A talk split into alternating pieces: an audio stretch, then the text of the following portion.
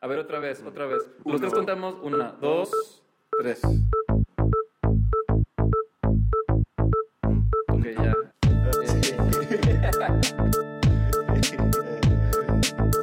Hola, mi nombre es Miguel Melgarejo Y yo soy José de y en este programa Ah. sacamos un diseño. Fuera de contexto. Hola, estamos en la calle ahorita, nos estamos dirigiendo hacia Ciudad Nezahualcóyotl Yo soy José, yo voy manejando. y yo soy Miguel y vengo de copiloto. Y eh, los queremos dejar con el audio de un panel que producimos con el Laboratorio para la Ciudad en el marco de el Abierto Mexicano del Diseño 2014 eh, con su iniciativa de Hacedores MX. Así que eh, disfruten este siguiente episodio y eh, muy pronto recibirán, va- vamos a tener noticias de eh, una historia que es, por, o sea, por eso vamos manejando, porque vamos a la ciudad de Nezahualcóyotl, eh, buscando una historia muy interesante, con una, coproduciéndolo con unos amigos nuestros que están en Estados Unidos. La policía, güey.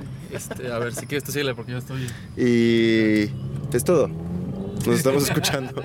Adiós. que se llama Fuera de Contexto, en donde transmitimos y comunicamos historias de creativos eh, por toda Latinoamérica y de todo México. Y la razón por la que estamos aquí es porque, bueno, Miguel y yo tenemos formación de diseñadores industriales. Y nos estamos dando cuenta que eh, los tiempos están cambiando. La manera tradicional de hacer nuestro trabajo, que es básicamente solucionar eh, problemas a través del producto, era nos metíamos en nuestro estudio, trabajábamos, desarrollábamos y lo sacábamos al, al mundo exterior para ver si de esta manera hacía un cambio. Pero ahora es diferente. Ahora es muy diferente, ahora cada quien y cada persona puede hackear lo que quiera para hacer soluciones y reinventar su realidad. Para empezar a hablar de esto, queremos invitar al escenario a Manuel Alcalá, que es un diseñador interactivo. eh, tiene varios proyectos como Proyecta, Tinker, eh, y bueno, aparte de ser un... Aparte de, de- de ser un maker, pues es eh, una persona que activamente está promocionando toda esta cultura a través de diferentes iniciativas. Este, entonces, Manuel, bueno, aparte de que te acabas de enterar que vas a ser parte del panel hoy, eh, lo- nos interesó porque eh, tu formación es cineasta y eventualmente te fuiste eh, desarrollando más como temas digitales. ¿no? Sí. Nos gustaría que nos platicaras, para empezar este panel, a qué es lo que ahora puedes hacer como cineasta que antes no podías con esos nuevos elementos. Ok, bueno, lo chistoso es que yo estudié cine, pero me tocó, para no ser que soy tan viejo, pero o sea, sí me tocó todavía aprender cine con una Bolex y editar cortando y pegando, eh, ¿no? Tira de 16 milímetros con Yurex y pegándolas. Entonces, de las primeras cosas, mi primer brinco a la tecnología fue pues, de edición no lineal, este, programas como After Effects, ¿no? Donde tienes capas y capas y capas. Y fue donde, o sea, fue como donde rompí con cine y me jalé más al diseño interactivo a través de programas como Director y luego Flash. Y luego pues me clavé mucho en eso, en CD-ROMs.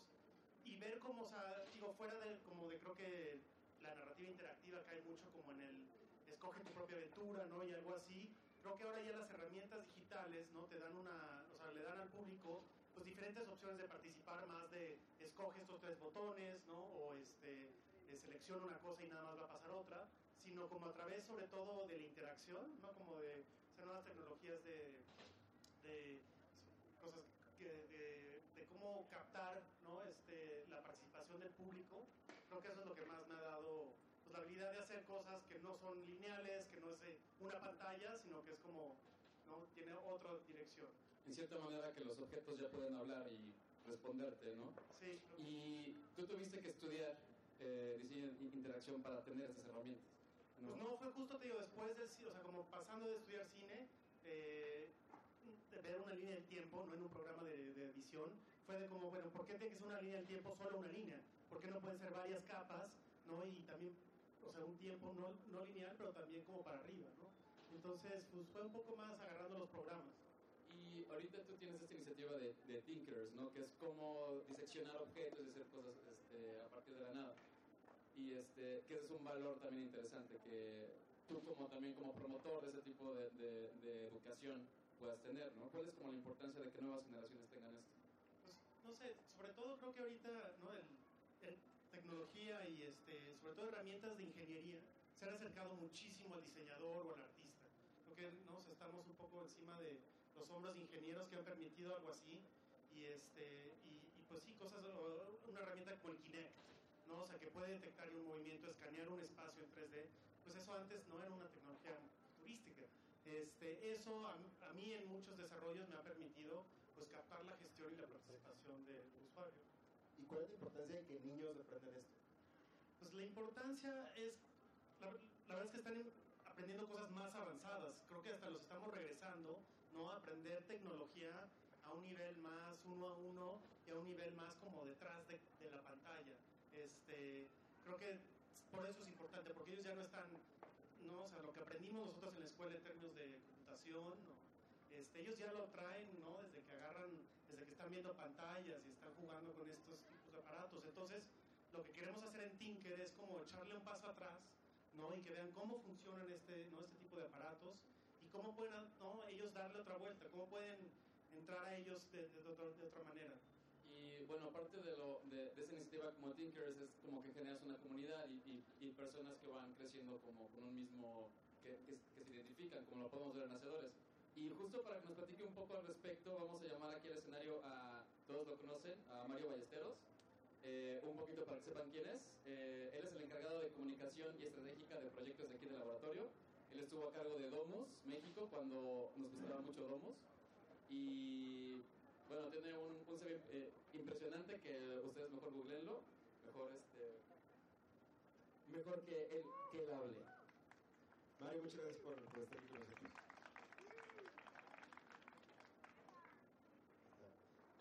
Este, te queremos preguntar, como, como organizador del evento, ¿qué, ¿qué es lo único que ves de la cultura de makers en México? ¿Es diferente a las demás culturas de makers que has visto en, en diferentes partes del mundo? Yo creo que esa fue justo una de las preguntas que nos hicimos cuando empezamos a plantear lo que tendría que ser una feria de hacedores en la Ciudad de México. Y creo que digo, fue un reto importante, ¿no? O sea, porque eh, no queríamos que se sintiera como algo ajeno, algo importado, que no tuviera nada que ver con lo que está sucediendo en la ciudad. Y creo que la diversidad de proyectos, la diversidad de visiones y la diver- diversidad de posturas que tenemos aquí en la feria, eh, logramos eso justamente, ¿no? O sea, primero como quitarnos de la idea de que el movimiento hacedores o el movimiento maker es algo eh, extraño a lo que es nuestra cotidianidad y nuestra vida diaria en la ciudad. Eh, y también le pudimos como dar ese sello específico de lo que es o puede ser una hacedora en una ciudad futurística. Entonces yo creo que tener esa diversidad de perfiles, desde gente muy clavada en cuestiones de tecnología y como de la manipulación de la tecnología, hasta gente que está mucho más clavada en temas de reciclaje, de reuso o incluso eh, pues simplemente de ingenio urbano y de salir adelante con lo que tiene, eh, yo creo que eso es el aporte como más valioso.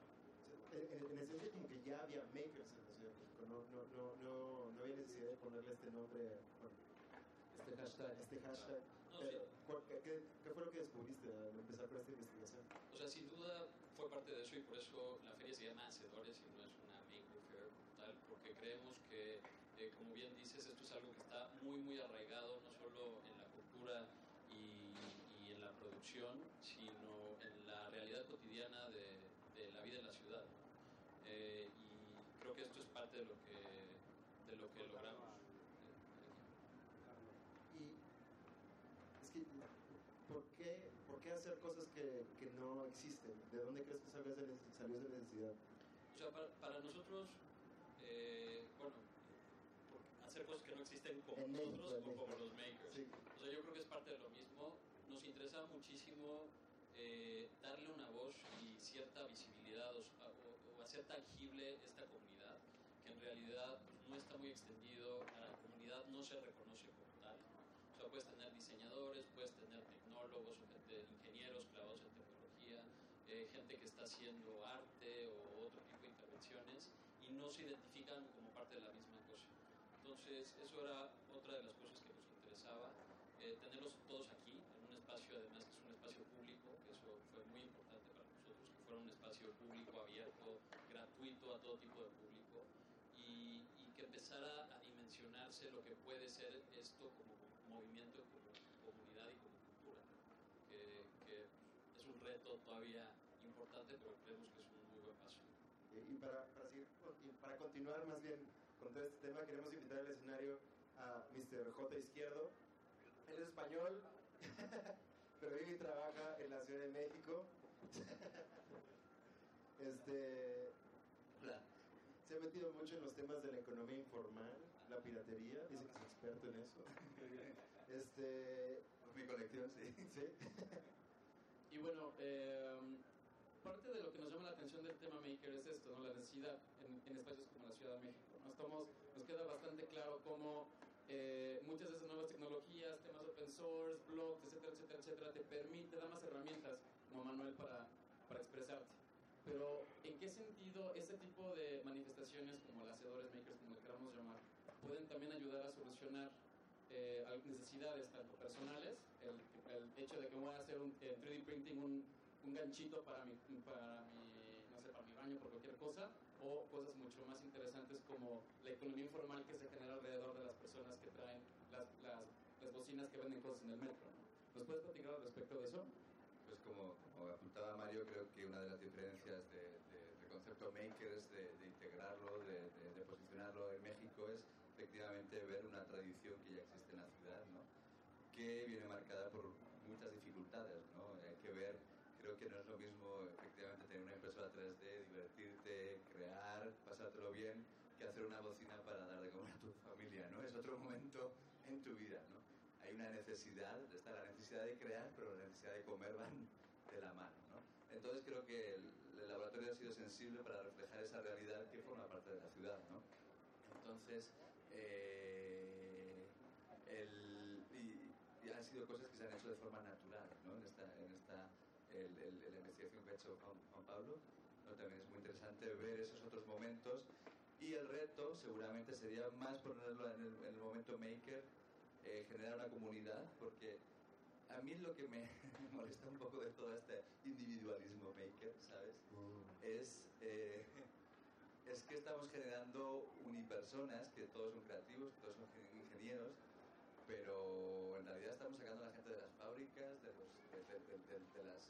O sea, todo el mundo tiene que ser ahora una autoempresa y financiarse y conseguir, ¿no? Y entonces vamos, vamos a tener todo seguro privado médico, o sea, es una privatización de toda la, de toda la, de toda la cotidianidad, ¿no? Porque ya desde pequeñito ya eres un maker, te montas un negocio y ta, ta, ta, ta, ¿no? O sea, está bien hacer, ser maker, está bien pensar, por supuesto, está bien crear, pero también me da un prurito ahí de que estamos individualizando muchísimo. Por eso se habla también del, del momento maker de comunidades. Sí, pero compartimos código y eso está chingón. Pero cuando compartimos código nos olvidamos de que el Estado, de que el capitalismo nos está ocupando de nuestras necesidades y siempre tenemos que recurrir a hacerlas de nuevo, ¿no? O sea, en Europa está pasando que se está perdiendo mucha, muchos eh, logros sociales, ¿no? Entonces, está todo pasando muy a la vez como para que no resulte sospechoso. Sí, es una idea. Y, y, ah, y aquí lo interesante es esto, que es un poquito eh, eh, de a donde, a donde va la conversación, de cómo eh, por más do it yourself que se pueda, llega un momento que, que tiene un límite, ¿no? Hay que trabajar juntos. Y, este, y un poquito para que nos platique sobre esta tensión, vamos a llamar a, a nuestra última eh, invitada del panel. Todos la conocen aquí, llama Clo- eh, Clora, Florinda Romo. Es, no creo que sea necesario que diga su semblanza porque ya todos la conocemos. Mejor ahorramos este tiempo para que ella nos Muchas platique. gracias. Gracias, gracias por la invitación al panel. Gracias por estar aquí, He Clora. estado tras bambalinas, pero no de este lado. Clora, te queríamos preguntar precisamente en esta línea, ¿cómo crees tú que una ciudad, en este caso la Ciudad de México, se puede beneficiar de una cultura maker o, como ya lo estaba apuntando Jota, este, perjudicarse? Bueno, justo creo que tiene este dos lados de la moneda, ¿no? Creo que, como también decía Mario, la cultura maker no es algo que sea nuevo para una ciudad como, las, como lo es la Ciudad de México. Yo creo que los habitantes de esta ciudad constantemente estamos solucionando eh, problemáticas cotidianas y cuestiones de necesidades, ¿no? Entonces, eh, yo creo que más bien lo que, lo que viene con la ola maker es poder poner allá afuera con un poco más de intensidad y con más visibilidad eh, el trabajo y la creatividad que hay dentro de la ciudadanía. Ahora sí, tiene un componente en el que, claro que hay limitantes, pero creo que eh, la meta o, digamos, el objetivo va a ser empezar justo con una escena maker impulsar cuáles son esos retos a los que tanto gobierno como ciudadanía se tienen que ir enfrentando para generar espacios mucho más abiertos a que estas soluciones se puedan maquinar y co-crear en conjunto. Y en ese sentido, ¿qué es lo que, que- bueno, en la feria aquí ya está, pero qué se viene después? ¿Qué, qué, qué, qué crees que hace falta? ¿Cuáles crees que son los siguientes pasos para ir consolidando esta comunidad? Yo creo que, digo, hay muchas personas aquí afuera que han demostrado que eh, ese individualismo del que hablaba Jota, pero también una cuestión de, de comunidades que se están conformando a partir de ciertas especializaciones. Como, como ciudad y como laboratorio en ese sentido lo que queremos es continuar la conversación. Si bien este es un primer experimento de poner a prueba justo cuál es la escena que hay para poderlos invitar a que participen, los siguientes pasos van a ser seguir fomentando una programación para que esta cultura se siga dando. Y tanto con Manuel en un tema de niños, como con Jota en un tema de informal, así como con gente que ya está como mucho más clavada en desarrollando cosas más específicas, creo que la labor de la propia ciudad va a seguir investigando, va a seguir, bueno, sí, va a continuar siendo eh, justo ese, ese impulso. Entonces, la siguiente escena es, eh, los siguientes pasos van a ser justo poder pro- pro- proveer de más espacios estos. Y bueno, es una pregunta ya teniéndolos todos aquí en el escenario. ¿Ustedes qué creen que necesita? Y también para las personas que están escuchando aquí, eh, ¿qué, ¿qué creen que es lo que también la ciudad nos pueda dar, aparte de un espacio, aparte de una plataforma, pero también qué es lo, cuáles pueden ser nuestras otras necesidades que la ciudad nos pueda ayudar a, a satisfacer en ese sentido? Pues creo, creo, creo que algo que podría funcionar son como más retos, ¿no? Creo que ha habido programas donde la ciudad pone, ¿no? Hubo algo de apps, este, creo que ese tipo de iniciativas donde, ¿no? La ciudad como que le echa luz a, a- retos ya, o sea, la comunidad, yo creo que el, el mayor logro de aquí es, es, es que se junten todos, ¿no? O sea, que, que de aquí, ¿no? Se comuniquen y que ya se, se vayan conociendo. Y si se, si se lanzan retos, yo creo que ¿no? la comunidad se va acercando más a, a- a resolverlos. Eh, para nosotros desde el laboratorio, eh, justo como dijo Clora, o sea, esto y como trabajamos en general es con estos primeros pasos, ¿no? O sea, les llamamos experimentos o prototipos porque justo son pequeñas pruebas. Te equivocas donde- rápido y barato. Exacto, donde se pueden asumir ciertos riesgos desde gobierno que no se podrían asumir de otra manera. Entonces, para nosotros algo que va a ser muy interesante ver después de este primer experimento es cómo también otras áreas de gobierno empiezan a entrarle al tema, ¿no? O sea, cómo la Secretaría de Medio Ambiente, la Secretaría de Desarrollo Económico, todas estas dependencias que de alguna manera tendrían que ya estar eh, conscientes e interesadas en el tema, eh, cómo se les puede empezar a comunicar e involucrar, ¿no? Esto yo creo que va a ser muy importante. ¿Qué opinas, Jota? Eh, que efectivamente creo que la ciudad tiene que mirarse un poquito, ver cómo funciona, ver lo que necesita y las soluciones que provengan de la propia ciudad. ¿no? A mí siempre me llama mucho la atención, el- como nuevo habitante de la ciudad, el tema del agua. ¿no? Siempre cuando veo toda esta agua que se, se diluye, que se va, ¿no? y pienso en todos estos años, ¿cómo se llama nuestro compañero Maker que hizo estas... estas La de captación de agua pluvial, ajá, Plumnix, Pluvia. pluvia, ¿no? Es- digo, hay este pequeño proyecto, ¿no? Cuando en realidad debería estar implementado por, por, por el gobierno de la ciudad, ¿no? O sea, realmente hay que ver las necesidades, las soluciones que emergen de aquí y apoyarlas durísimo, ¿no? Ahí, ahí ¿qué, ¿Qué es lo que falta para poder terminar de hacer esa conexión? ¿Es una falta de apertura o es una falta eh, de comunicación de la comunidad en sí? Creo que tiene que ver con una falta de comunicación. Nosotros, por lo pronto, lo que hemos experimentado en este poco tiempo que llevamos trabajando desde dentro es que si empiezas a generar buenas experiencias para todos, todos empiezan a entonces entender cuáles son los beneficios. Eh, esta es una primera prueba. Le- la siguiente etapa sería justo empezar a sofisticar este tipo de, de colaboración entre ciudadanía y gobierno para que entonces se puedan adoptar estas iniciativas. Entonces, y hablo de sofisticar no en términos inaccesibles, sino empezar a, a- apretar las tuercas necesarias para que entonces esto pueda darle el siguiente giro. Eh, para mí es algo que tiene que ver con la más comunicación y, y- Y, si puedo nada más agregar rapidísimo, tiene que ver con tiempo también, ¿no? Tuvimos hoy en la mañana a MK Okafor de Maker Fair Africa. Ellos llevan cinco años haciendo sus ferias y comentaba que gran parte del reto de, de la naturaleza de este tipo de, de iniciativas es que toma tiempo empezar a realmente a que afiancen lugar y su espacio en una estructura mucho más amplia, ¿no? Entonces, yo en ese sentido también creo que va a ser una cuestión de seguir tocando el tema, seguir, como decía Manuel, invitando a participar, a discutir, a debatir y hacer un esfuerzo colectivo, tanto desde parte de la ciudadanía o de la sociedad civil como desde dentro del gobierno, para que esto no se quede nada más en lo que es ahorita. Bueno, comunicación y tiempo. Tiempo, nos queda po- eh, poquito para este panel, tenemos cinco minutos, pero comunicación, pues ahorita hay mucha y me encantaría, voy, para, voy a pasar para allá para que alguien de ustedes nos haga una pregunta. Cinco minutos, nadie. ¿Tu nombre? Mi nombre es Rogelio Vergara, actualmente me vendo como productor audiovisual. Este es un comentario y es una pregunta. Eh, el cine y el audiovisual nos lleva a plantear soluciones que prácticamente es desde la imaginación a la creación. Yo pienso que una respuesta de el fomento a estos eventos sería que el mismo gobierno nos comprara esa tecnología desarrollada por nosotros mismos, además de que ponga a concurso estas dificultades o problemáticas. ¿Qué opinan?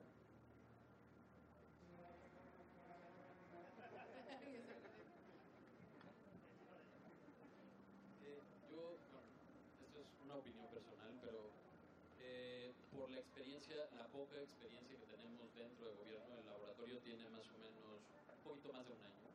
Y creo que eso es parte del problema, o, sea, o parte de la solución, más bien. Eh, el encontrar la manera de canalizar hasta el último momento, que sería esta ya adopción de, digo, no solo tiene que ser que el gobierno adquiera bienes o servicios, sino que los integre a su misma forma de actuar y de resolver problemas, eh, que en ese sentido puede ser no solo comprar algo ya hecho, sino entender cómo puedes encontrar talento y cómo puedes vincularlo empleando a gente talentosa, interesante y con soluciones dentro de la estructura del gobierno. Entonces, esto a mediano largo plazo creo que es parte de lo que el laboratorio quiere ser, ¿no? Quiere ser este punto de entrada a gente que por lo general no tiene contacto y, muchas veces como sociedad civil tampoco vemos en el gobierno una oportunidad, algo interesante, algo desde donde podamos contribuir como ciudadanos. Entonces, eso es parte de lo que queremos hacer también. O sea, cambiar también ese, esa forma de ver y de pensar desde sociedad civil respecto al gobierno. Y nada más agregando que tiene que ver con la sustentabilidad de la innovación, ¿no? No nada más adquirir algo sin que tenga una repercusión en la estructura. Entonces creemos que es un proceso un poco más largo eh, en todos los sentidos, pero, pero hacia allá vamos. Tenemos otra pregunta aquí. ¿Su nombre, por favor? Héctor Buenrostro. Yo, yo soy ingeniero civil y nos la pasamos de makers cada vez que construimos algo. Claro, no, no con estas tecnologías de ahora, pero toda la construcción más pequeña, pues nos la pasamos haciendo inventos y resolviendo problemas.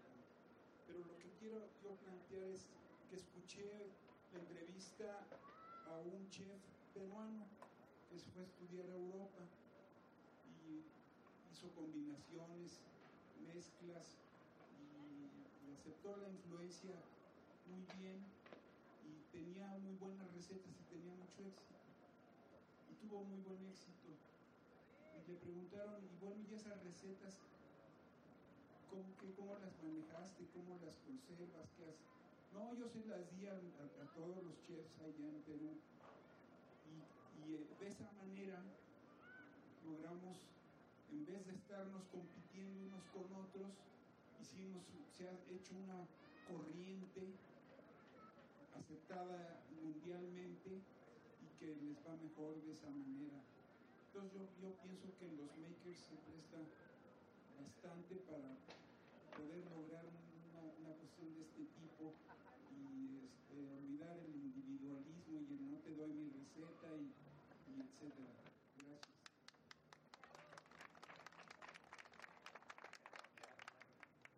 ¿Nos queda tiempo para otra pregunta?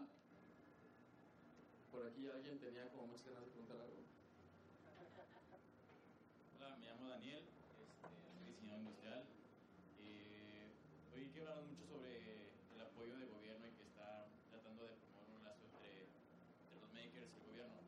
Pero me gustaría saber qué están haciendo, por ejemplo, para traer iniciativa privada eh, nacional e internacional. Porque muchas veces este tipo de, de lazos terminan siendo como que, ah, sí, dame tecnología, pero hasta ahí. ¿no? Y hacen para que es- exista esta continuidad y no, no exista el miedo de me van a quitar mi, mi trabajo o algo así? Bueno, nosotros de alguna manera estamos tanto brindando el espacio de exposición, ¿no? Eh, meramente para que cada, cada, digamos, creador tenga un, un espacio de ma- mayor visibilidad, pero eh, de alguna manera eh, contrarrestando eso y haciendo el equilibrio, también estamos llamando justo a la iniciativa privada con programas un poco más especializados que puede ser desde Intel, ¿no?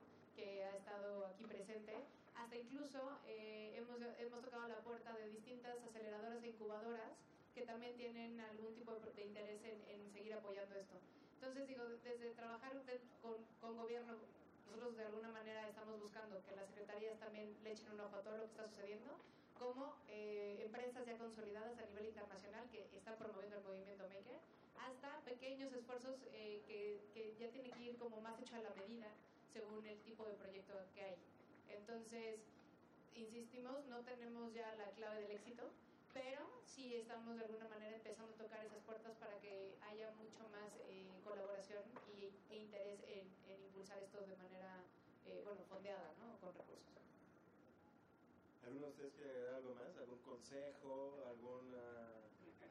Do it yourself. Do it yourself. Eh, pues nada, muchas gracias por... Compren un Lego cuando sean chiquitos a sus hijos. Un Lego pero abstracto, no el Lego que ya tiene forma. El de cuadraditos. Creo que así empezamos todos. Muchas, muchas gracias a todos por ser parte del panel. Eh, al- todos recordamos que este, este eh, panel va a ser o está siendo grabado y va a ser, eh, lo vamos a subir a nuestra página web donde podrán encontrar todos los demás episodios de Fuera de Contexto. Los pueden encontrar en fuera de contexto.mx y los pueden buscar en todos lugares como FDS Pod. Eh, y bueno, que sigan disfrutando la feria. Muchas gracias de nuevo y muchas gracias por empezar este Un movimiento. aplauso para nuestros padres de lujo, por favor. Gracias Dani por todo el apoyo.